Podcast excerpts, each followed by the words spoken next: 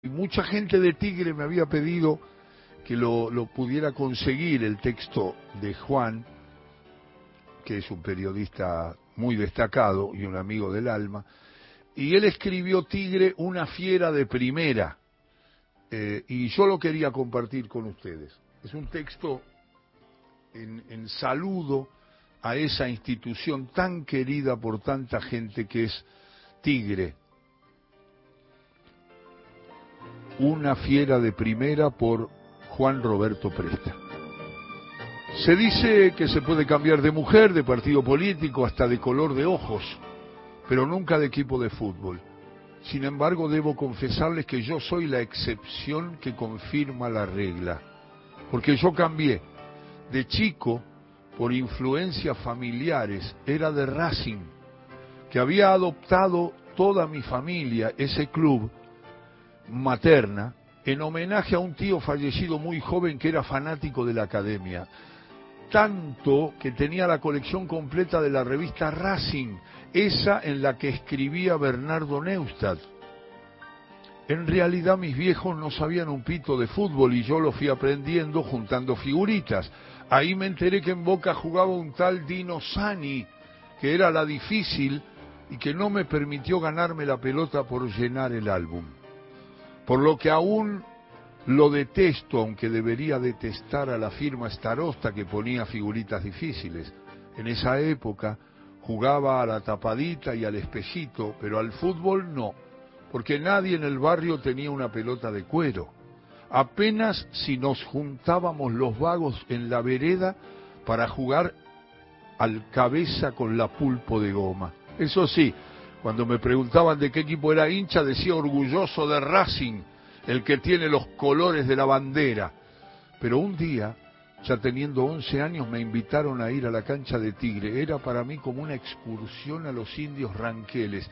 Hacer 20 cuadras y cruzar la avenida que sí se enteraba mi vieja, me fajaba. Junté coraje, más que nada por no pasar por Mantequita y fui jugaban Tigre y Doc Sud. Y en el Doque debutaba un pibe de 15 años que se llamaba Carlos Esqueo. Y después él iba a triunfar en Racing. Yo estaba fascinado, repetía como loro lo que cantaban en la tribuna. Aquel inocente suben las papas, suben los melones y de victoria suben los campeones. O el amenazador Acerrina Serrán de victoria no se van gritaba offside o FAU si tenía la, mejor idea de, de, lo que era y hasta me animaba con algún insulto especial de esas puteadas que en casa no decía pero que conocía muy bien. El rojo y azul de la camiseta me parecieron colores fantásticos, una combinación única. Es más, el color de la camiseta de Racing ya me sonaba a insípido con ese celeste que no tenía el brillo del azul y ese blanco que no se podía comparar con la vivacidad del rojo. No me había dado cuenta, pero estaba cambiando de camiseta. En el barrio seguía diciendo que era de Racing y cuando iba a ver a Tigre, mi excusa era la cercanía con la cancha. Y porque era la única, zapatillazos mediante cuando se enteró a la que mi vieja me dejaba ir, la única por la cercanía.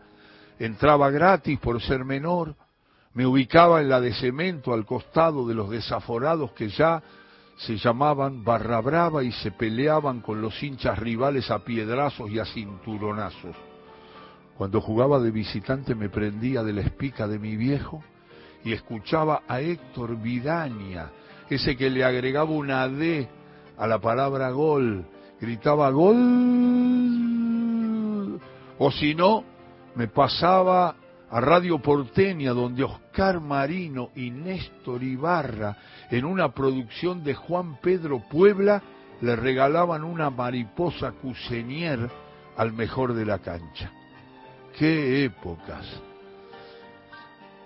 Cada 15 días estaba allí para ver a mis ídolos, al pelado Marchesi pegarle con efecto y que la pelota fuera girando en el aire buscando la cabeza del tucumano Herrera o del loco Colarte, al chacarero Riboiro pinchar una nube revoleando la pelota al cielo, al maestro Fortunato, que encima era rubio, cruzar con precisión y mucha habilidad todo el fondo. Al mono Capdevila tirar caños en el área chica poniéndote los que te dije de moñito, pero principalmente a Forli Santana, con sus corridas supersónicas por la derecha. Todavía me hacen erizar la piel cuando me acuerdo. Cuando ascendimos a primera, me abracé con todo el mundo y les juro que lloré de alegría ¿Qué saben esos hinchas de Boca o de River o de Independiente lo que es la alegría de los pobres? De aquellos que saben que están viviendo un momento irrepetible, el destino quiso que en 1980 fuera planillero del otro equipo que logró la hazaña de llegar a primera y que me pudiera pasear en autobomba con mis ídolos mirando la multitud que salía a la calle a aplaudirlos. Fue para demostrarme que Tigre era un equipo de primera, con una hinchada de primera. Por eso, cuando me preguntan en primera de qué cuadro soy, me dan ganas de boxearlo. Soy de Tigre y nada más. Con eso me alcanza y me sobra. Sí, Tigre es una fiera enjaulada en los torneos de ascenso. Pero cuando lleguemos a primera, no nos para nadie. Lo firma Juan Roberto Presta, Tigre, una fiera de primera y ahora, Juancito, el regalo que te hicieron, que Tigre, ahora, es de primera.